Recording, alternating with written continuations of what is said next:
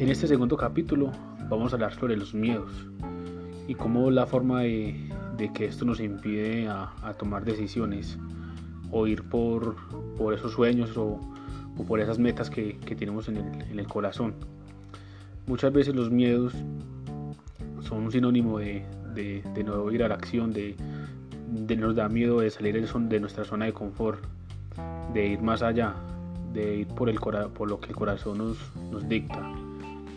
Entonces muchas veces nos creamos escenarios terribles en dado caso si tomamos una acción. Que si tomamos cierta acción eh, nos puede pasar las cosas más peores. Pero normalmente eso no pasa.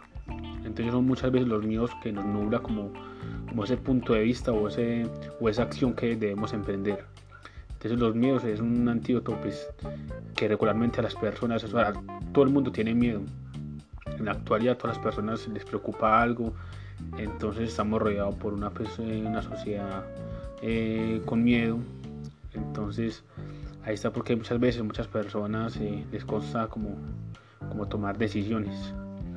en este capítulo nos hacen unas preguntas donde básicamente nos ayuda a identificar los, miedos y qué escenarios terribles podemos tener en caso que se cumplan esos miedos que tenemos. Y en verdad que uno analizando esas preguntas al medida que uno va respondiendo, uno se da cuenta que, pues, muchas veces esos escenarios son casi imposibles de que se logren, que esos miedos son como un fantasma o una, una nube que, que nos tapa pues, mentalmente, que, que es la que no nos deja como tomar las decisiones. Entonces el mío pues como la parte de, o es, es, eso que no nos deja ir a avanzar o no nos deja ir por eso que, que tenemos en nuestro corazón, por eso que, que anhelamos o que soñamos. Entonces, debemos identificar esos miedos y si creemos que es el momento de tomar acciones, pues hay que tomarlas porque pues el corazón nos dicta o, los sueños que, nosotros tenemos en mente, pues debemos ir por ellos. Es como la forma de actuar. Más que, porque bueno, no es, cualquier persona puede tener miedos y es normal, dentro del ser humano es, es normal tener miedos porque pues del todo no es malo, porque nos, nos ayuda muchas veces a, tener precaución de ciertas cosas que podemos estar en peligro. Pero no debemos enfocarnos solo en los miedos que, no nos deja tomar acciones o que no nos deja salir de nuestra zona de confort. Y debemos tratar de vencer nuestros miedos. Eh, no es una forma fácil, pero sí debemos como confrontar, porque muchas veces el, éxito o eso que nosotros hemos soñado está más allá de confrontar ese miedo, de vencer ese miedo. Entonces como darnos la oportunidad de enfrentarlos, de enfrentarlos, o si tenemos varios miedos, de enfrentarlos, a ver qué pasa. Y yo sé que, en el camino vamos a ir aprendiendo y que las cosas no van a ser tan terribles, sino que muchas veces, en su mayoría, son experiencias muy buenas y, ¿por qué no?, cumplir nuestros sueños. Muchas veces el miedo está enmascarado en o está disfrazado de optimismo. Es un optimismo eh, superficial o muchas veces nos vemos en escenarios que ah, eh, si hacemos eso, pero no creo que, que sea pertinente o no sé si pueda tener resultados, pero inténtelo. Pero es dar como esa afirmación no, es un optimismo disfrazado porque estamos afirmando, pero pues no tenemos como, como esa duda pero entonces sí cuando vayamos a tener ciertas acciones debemos tener pues como, como una convicción inminente de, ir más allá, de, confrontar esos miedos. Entonces eh, si tenemos pues como, esa fe o esa determinación, pues eh, básicamente vamos a tener pues como un optimismo eh, fuerte, fuerte a, eso que queremos alcanzar. Este segundo capítulo, pues que es llamado Eliminación, eh, nos habla básicamente sobre unos, unos, aspectos más muy importantes donde nos dicen de cómo podemos eh, planear nuestro tiempo. Que, y como hemos hablado en el, el, libro anterior, en el libro de Único, eh, nos hablan sobre que no por el solo hecho de hacer más cosas vamos a ser eficientes, sino que debemos enfocarnos en esas tareas que son fundamentales, esas tareas que, que son esenciales en ese momento. Entonces debemos plantearnos, debemos preguntarnos durante el día. Entonces es básicamente es como formularnos durante el día o durante la semana. Porque mm, qué tareas o qué tarea esencial yo puedo ser más eficiente. Con el solo hecho de hacer esta tarea durante el día, durante la semana, voy a ser más eficaz en, lo, que, en lo que yo estoy haciendo, en lo que yo estoy emprendiendo. Entonces debemos eh, enfocarnos en lo que, en lo que verdaderamente debemos, debemos ser eficaces, en esa actividad que, en concreta que, que debemos ser eficaces. Como hemos conocido en el concepto eh, sobre la ley de la ley de Pareto de 80-20, que es como por recordar otra vez, es como enfocarnos en, en el 20% de nuestras actividades que nos da el 80% de eficacia. Entonces en cualquier actividad que nosotros hagamos, en nuestros estudios, en nuestro trabajo o cierta actividad que nosotros tengamos durante el día, debemos pensar siempre qué actividad clave durante el día me va a dar como la, la mayor eficacia pues que, con respecto a las otras. Qué actividad durante el día va a ser eficaz para yo eh, eh, para yo eh, cumplir con cierta tarea con cierto objetivo bien sea en nuestros estudios en nuestro trabajo o en un proyecto que emprendamos. Entonces debemos siempre preguntarnos. También si estamos haciendo en, en nuestro trabajo si estamos realizando una actividad específica o muchas veces pasa que tenemos muchas tareas muchas actividades entonces básicamente enfocarnos cuál de todas esas actividades son esenciales. Debemos escoger una o dos. Eh, cuáles son las, las, actividades claves durante ese día donde yo pueda rendir, donde yo pueda pues, eh, tener un buen, buen rendimiento. Eh, sé que las otras actividades son importantes, pero siempre van a haber dos o una donde vamos a enfocarnos, donde vamos a, a sacar el, mayor tiempo la, o la mayor capacidad mental con que nosotros debemos enfocarnos en ese, en ese día.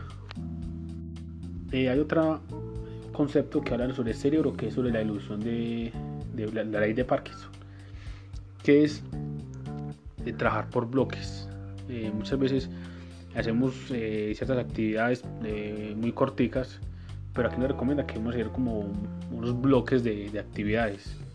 Él nos habla sobre un bloque de 9 a 5 de la, de la tarde. Normalmente, porque bueno, si estamos trabajando en una parte eh, debemos enfocarlos básicamente en esas actividades, en esa actividad esencial. Eh, nos da como un horario como desde las 9 hasta las 5 de la tarde. Y eh, podemos distribuirlo, él dice que no hay necesidad de trabajar toda la semana, sino que podemos empezar el martes, el miércoles y el jueves a hacer esas actividades y tomarnos como unos descansos de los lunes y los viernes. Yo sé que de pronto puede ser muy difícil o, o alguno puede decir que es como loco, pero si en verdad nosotros planeamos y planificamos durante la semana esas actividades claves y que esas actividades claves durante la semana las hacemos por bloques, cada actividad la hacemos por bloques, pues vamos a tener mayor rendimiento. Como he dicho anteriormente, por eso lo he hecho de no de yo trabajar más, no quiere decir que voy a ser más eficiente. Entonces debemos pensar bien qué actividades eh, son esenciales. Eh, o cuáles de esas actividades me están dando mayor ingreso. Si yo soy un empresario y tengo una empresa, también, eh, bueno, en ese libro nos habla sobre si yo tengo muchos clientes, también eh, puede aplicar esa, esa ley. Hablamos de la ley de Pareto, el 80-20. Es pensar que clientes me dan mayores ganancias. y muchas veces pasa que son, tenemos clientes que son muy cansones o, o en verdad que que de pronto eh, nos dan pues como, como la piedra en el zapato, se puede decir. Entonces, y muchas veces esos clientes no nos dan las mayores ganancias.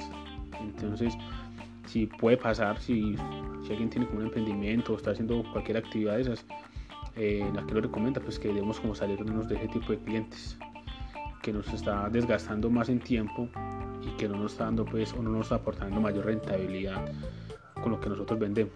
Entonces siempre debemos quedarnos, ya con 5, si tenemos por ejemplo 50 clientes, debemos hacer como un filtro de cuáles son los clientes que nos están dando mayor, mayor ganancia y que eh, en verdad no sean eh, tan difíciles o, o, que no nos cause tantos problemas.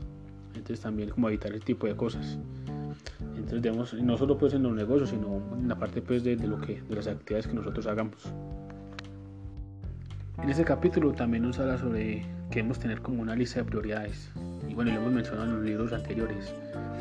Eh, durante la semana pues, debemos sacar como una lista o un cronograma de las actividades que nosotros hacemos y debemos identificar las actividades que son prioritarias y en esas son las que debemos enfocarnos nosotros. Si estamos proyectándonos en, eh, tenemos un proyecto o un estudio o en cualquier actividad que nosotros estemos enfocados, debemos enfocarnos en, en como, cuáles actividades prioritarias donde a nosotros nos lleve o que nos esté marcando un rumbo donde nosotros queremos cumplir. Entonces debemos tener como referentes esas actividades que son claves. Además, eh, debemos tener un, estilo de, vida de acción. Eh, muchas veces no basta con, con que nosotros eh, soñemos las cosas, sino que debemos pasar a la acción.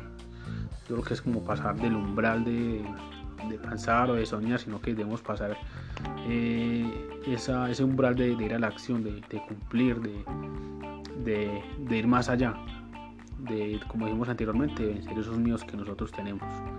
Entonces, si tenemos cosas pendientes o las soñamos y la tenemos ahí, yo creo que es el momento de replantear las cosas y, y soñar. Tenemos como soñar eh, eh, lo que queremos nosotros para nuestras vidas y, y, tener como un estilo de acción, tener como un cronograma de acción.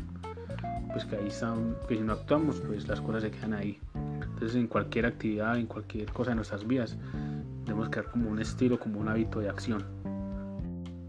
También eh, nos habla sobre que debemos enfocarnos sobre una tarea a la vez. No por eso lo he hecho eh, de hacer dos cosas o tres cosas en el mismo tiempo, no, nos debemos, vamos a ser eficientes. Pero el cerebro eh, se enfoca siempre en una actividad. Y si hacemos cierta actividad, pues vamos a tener mayor eficiencia. Y, pasa lo contrario, cuando tenemos muchas, cuando hacemos varias actividades a la vez, no hacemos nada bueno antes al contrario, todo lo hacemos mal. Eh, con respecto al horario de trabajo, mm, hay personas que, bueno, la mayoría tienen, tienen un tiempo estipulado en, en sus trabajos y, cumplen un horario. En este capítulo habla sobre cómo debemos tratar de persuadir o cómo debemos tratar de negociar con, el, con nuestro jefe, de, de acomodar nuestro, desde nuestros horarios o cómo podemos negociar de trabajar desde la virtualidad y pues, más hoy en día con, con, lo que estamos viendo en la pandemia, el coronavirus, eh, donde la virtualidad o el, trabajo, el teletrabajo se ha implementado más, eh, es como tratar de como negociar o, o, llevar como una vida también como de trabajar pues como en, teletrabajo. Y no quiere decir de que eh, podamos cumplir pues como todas las horas que, que se deben cumplir en la semana sino que debemos aplicar, o aquí está el caso donde podemos aplicar las, los bloques y enfocarnos en esas actividades eh, que son esenciales durante el día.